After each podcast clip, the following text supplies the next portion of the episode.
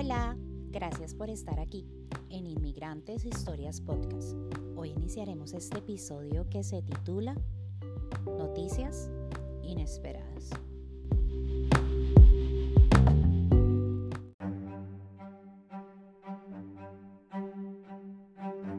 En septiembre empezaba el nuevo año escolar, así que encontré una escuela judía semi privada para mi hija. Era gratis y la aceptaron allí. Julián había conseguido otro trabajo como ayudante de construcción, pero el tipo que era su jefe era despreciable. Un hispano de la clase levantada que nunca tuvo nada, pero la día le sonrió y pudo conseguir algo. Entonces no pudo manejarlo porque su capacidad moral y sus pocos valores no le daban para tanto. Una persona puede llenarse de conocimientos y aprender muchas cosas para llenar su mente intelectualmente y enriquecer su vida laboral, pero si no tiene una buena formación en sus valores, nunca podrá tener nada valioso. Lo valioso usualmente no puede comprarse con dinero, y ese tipo maltrataba a sus empleados con gritos, groserías, humillaciones en público y demás. Julián estaba en un ambiente laboral muy tóxico, pero él se guardaba toda esa frustración porque necesitábamos el dinero.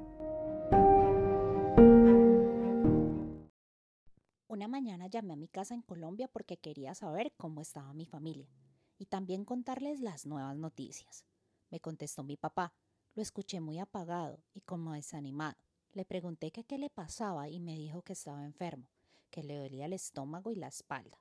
Así que le dije que lo llamaría más tarde. Colgué y llamé a un sitio de imágenes diagnósticas en Bogotá y le hice una cita para una resonancia magnética, pues quería estar segura de que él estaba bien.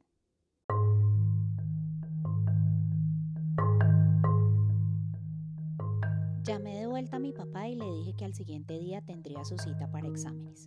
Él fue y se hizo los exámenes, pero el dolor era tan fuerte que tuvo que ir a emergencias. Llevó sus resultados para que un doctor le dijera qué estaba pasando. Lo dejaron internado y le empezaron a hacer todos los exámenes rutinarios, pues cuando el doctor fue a verlo, mi papá le dio los resultados de su resonancia magnética. El doctor le preguntó que cuánto llevaba con el dolor a lo que mi papá respondió que siete meses, pero que ya se habían intensificado hace una semana.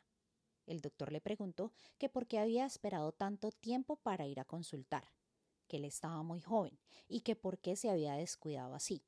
Mi papá le preguntó que si acaso era muy grave lo que tenía, y el doctor le dijo, mire, es triste la noticia que voy a darle, y lo peor es que ya no se puede hacer nada. Usted tiene cáncer en el páncreas, está muy avanzado y ya hizo metástasis en el hígado y el riñón.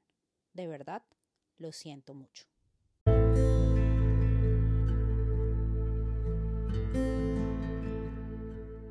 Mi papá le preguntó que cuántos meses de vida le daba y el doctor le dijo que le daba poco tiempo de vida. Mi papá solo guardó silencio, pues no era para menos.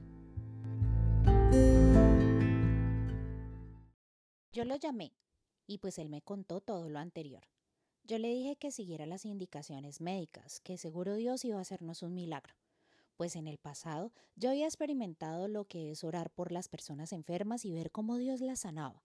En verdad, yo sabía que eso era real y no dudaba en un instante de que Dios lo haría por mi papá. Me sentía esperanzada.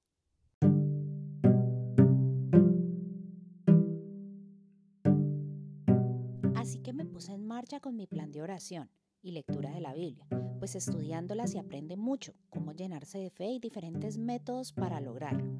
Yo siempre he escuchado esa voz interna que me advierte o me dice las cosas y eso tiene muchas ventajas, pero también a veces trae sus desventajas.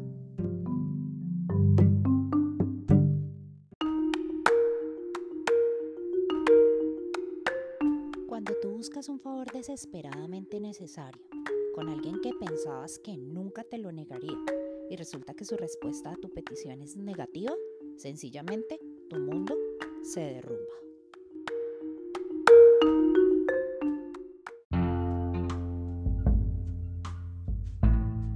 Gracias por estar aquí y recuerda, eres el dueño y creador de tu propio mundo. Entonces, toma buenas decisiones. Besos. Hasta mañana.